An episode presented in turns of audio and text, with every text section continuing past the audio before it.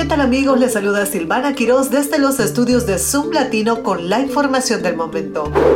El Departamento de Policía de Alexandria, en Virginia, está implementando una estrategia de seguridad en respuesta al apuñalamiento mortal de un estudiante el año pasado.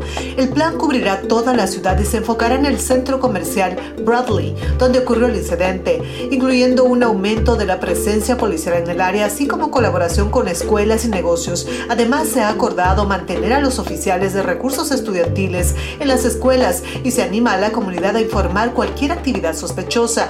También se promoverá actividades para mantener a los jóvenes durante el verano. El objetivo es garantizar la seguridad y brindar un excelente verano en Alexandria.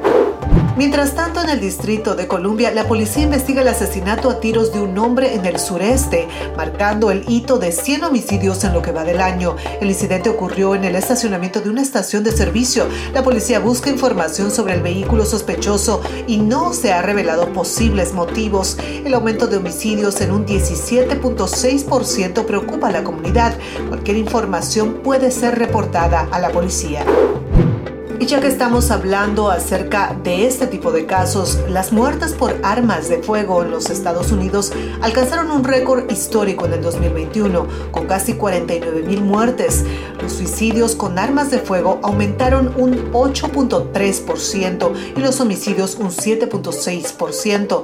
Los jóvenes y las comunidades negras y latinas se ven especialmente afectados. La violencia armada sigue siendo un grave problema en el país.